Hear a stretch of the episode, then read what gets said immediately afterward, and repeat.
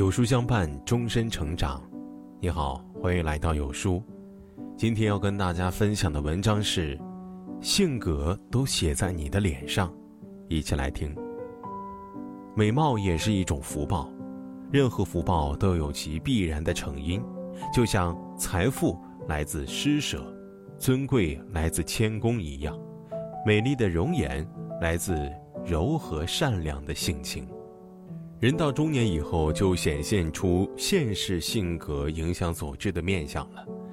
宽厚的人多半一脸福相，性情柔和的人面相柔和美丽，性格格外粗暴的人总是一脸的凶相。许多品行不太好的中老年妇女，往往一脸的刻薄相。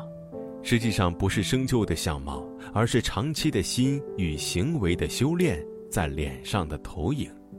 这些相貌也在预示着其未来的命运。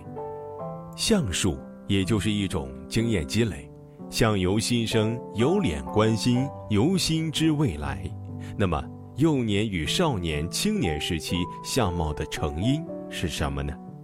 相貌特征与父母的遗传因素有关，脸型身材与禀受的先天之气有关，漂亮程度是前一生带来的习气所致。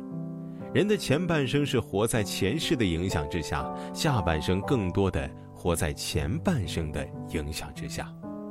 所以说，人到中年以后要对自己的脸负责任。慈悲心也是一个特别重要的因素。比较有爱心的人，往往从内而外散发出一种过人的光华，让人越看越顺眼，越来越喜欢与其接触。而过于自私。狡猾设计的人是不耐看的，甚至丑陋。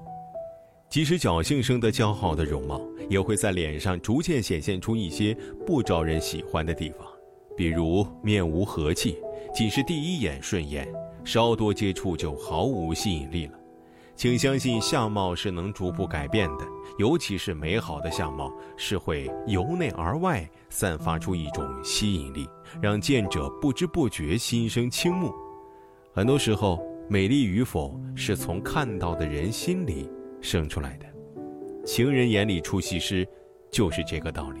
所以，若要相貌美，先要心灵美。心甘情愿吃亏的人，终究吃不了亏；能吃亏的人，人缘必然好。人缘好的人，机会自然多。人的一生能抓住一二次机会，足矣。爱占便宜的人终究占不了便宜，捡到一棵草，失去一片森林。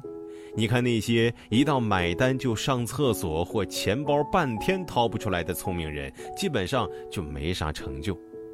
心眼小的人，天地大不了。